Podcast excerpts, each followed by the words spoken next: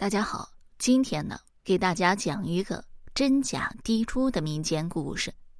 明朝年间，徽州府一户大户人家，姓姚，家有小女，小名滴珠，十六岁生得如花似玉，远近有名，父母疼爱非常，十指不沾阳春水。这临县呢，有一潘姓人家，早年也是富家大户，后来家道中落，成了破落户。儿子潘甲。只得放弃读书，出外从商。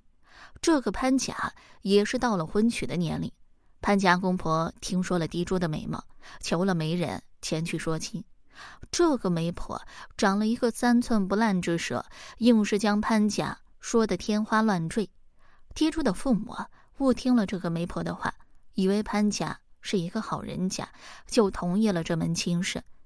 滴珠嫁过去之后，才发现根本不是媒人说的那样。公婆为人暴躁，动不动就出口骂人，完全没有一点礼仪。可是已经嫁人，却没有办法。好在潘甲对滴珠甚好，只是滴珠在没人的时候偷偷落泪。成亲两个月之后，潘父就对儿子潘甲说道：“你们如此谈恋恩爱，不想着出去谋生。”难道要一辈子这样吗？潘甲无奈与妻子滴珠说了此事，两人新婚燕尔，都舍不得彼此，哭了一夜。第二天，潘父就逼着潘甲出去做生意，滴珠一个人待在屋里，没人说话，整日闷闷不乐。潘父潘母看见儿媳妇这般模样，时常看着生气，就骂道：“这婆娘不知道是在想哪个情人了，得了相思病。”滴珠在父母身边，从来都是关爱呵护，哪里听过如此粗言僻语？但是又不敢回应，只能忍气吞声，在屋子里独自垂泪。后来一天，因为滴珠起来晚了，没有做早饭，公婆叫了他半天没有答应，于是就骂道：“就这样好吃懒做的媳妇，睡到现在才起，看样子适合去青楼倚门卖俏。”勾引富家子弟，这样才能不用早起。滴珠听了之后说道：“我是好人家的女儿，即便有些地方做的不好，你们也不能这样说我。”之后回到屋里大哭一场，委屈却没有人诉说。夜里越想越气，也睡不着觉，于是就想着，他们这样说我，即使在道德上也说不过去。我回家告诉父母，请求父母为我做主，也好借此在家多住些时日，省得在这受气。想好之后，收拾了一些简单的行李，一大早就跑到渡口。天气还早，渡口没有多少人，摆渡的也不多。再说这地方有一个名叫汪西的光棍，是一个专门拐骗良家妇女的人，将妇女拐骗到他的宅子，花言巧语。威逼利诱，想尽办法将女子留下，然后再找一些富家浪荡子弟到此。一些涉世未深的良家女子被蒙骗以后，跟着浪荡子弟在外面找个宅子居住。这个汪西从中谋取利益。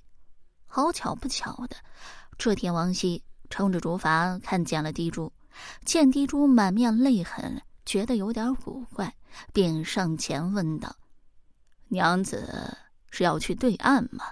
滴珠说道：“正是。”汪西说道：“上我的竹筏，我载你过去。”说罢，上前接过包袱，引着滴珠上竹筏。汪西撑着竹筏，撑到一个僻静处，问道：“娘子是哪里人士？独自一人要去哪里？”滴珠说道：“我要回娘家，你只要将我送到对面，我自己认得路。你管我这些做什么？”汪西是个人精，他说道：“我看娘子啊，头也没有梳洗，满脸泪痕，自己一个人出来，肯定有什么蹊跷的事情。你要说明白了，我才肯送你过去。”滴珠见自己已经在水中央，心里着急回去，自己也没有出过远门，不知道外面的世界人心险恶，涉世未深的他只好将自己在夫家受到公婆的欺负说了一遍。一边哭一边说，汪西听了之后，心里已然有了坏主意。他说道：“你这样说来，我却不能载你过河。假如你心里想不开，让你上岸，你要是逃走或者寻死，再者，要是让人管了去，要是查出是我在你渡河的，我是要跟着吃官司的。”滴珠说的。胡说八道！我是要到娘家去，怎么会逃跑？我要是寻死，不如直接投水而死。难道还要再过去再寻死不成？再说我又不认得回娘家的路，谁能将我拐走啊？汪星说的。我还是信不过你。你既然要回娘家，我家就在附近，不如你到我家坐一会儿，我去你家对你父母说，让他们来接你，这样你我都能放心。你看如何？滴珠心思单纯，没有见识，此时也没有办法，只觉得汪西也是好心，便答应了。滴珠这一去，便没了音信。再说潘婆那日一早不见滴珠起来做饭，以为又是偷懒睡觉，走到门前大声喊叫，房里没有动静，推门进屋不见滴珠人影，两人想可能是偷跑回娘家了，于是帮忙来到渡口询问。呃，有人说道。呃，一大早啊，有一个妇人渡河走了，有人认的是潘家的媳妇。潘公说道，这妮子昨天说了他两句，叫回娘家告我们的状，怎么如此泼辣？就让他在娘家住去吧，我们不去接他，到时候看他怎么办。又过了十来天，这姚家父母记挂女儿，办了几个盒子，带了一些点心，差二人送到潘家。潘公说道。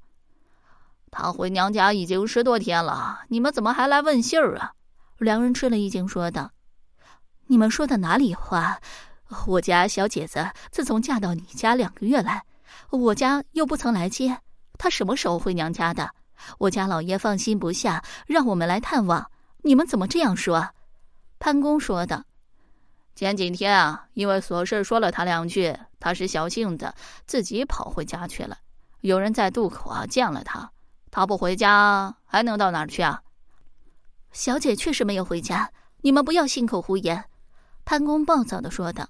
“想来是他回到家中哄骗了你们，你们想要悔婚，故意说没有回家，设个圈套，反过来问我们人去了哪里。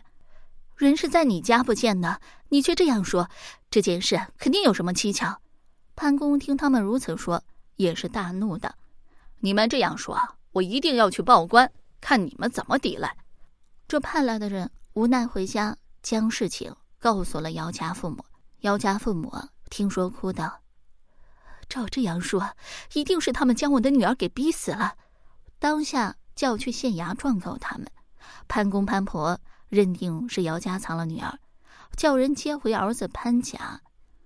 两人来到县衙，县令当堂问询，两家互不相让。在大堂争执起来，县令大怒，先将潘公夹起来。潘公道：“当时有人见他渡河，假如投河自尽，也应该有尸首！明明是他们把人藏起来，诬陷我们。”县令说道：“嗯，有道理。人应该不见了十几日，假如死了，应该能见到尸体，应该是藏起来了。”他放了潘公，又将姚家父亲夹了起来。姚父说道：“人在他们家两个多月没有回家。假如真的回家来，这么多天他们怎么不问一声，看看我女儿？这么一个人怎么藏起来？假如真的藏起来，再嫁给别人，这事儿怎么能瞒得过去？”县令也觉得有理，说道：“这么大的人是藏不了的，即便藏起来又有何用？可能是与人有情，一起相约逃走了。”潘公说道。媳妇虽然懒惰，但是绝对不会有外情。县令说道：“既然是这样，可能被人拐走啊，或者躲在亲戚家中。”县令对姚父说道：“是你们的女儿不长进，况且她要去哪家亲戚，要是你们知道，你推脱不掉的。我派人和你们一起寻找，直到找到为止。”好了，这个民间故事我就先讲到这儿。如果你对其他民间故事感兴趣的话，点个关注，来个赞。我接下来还会为你讲更多、更加精彩的民间故事。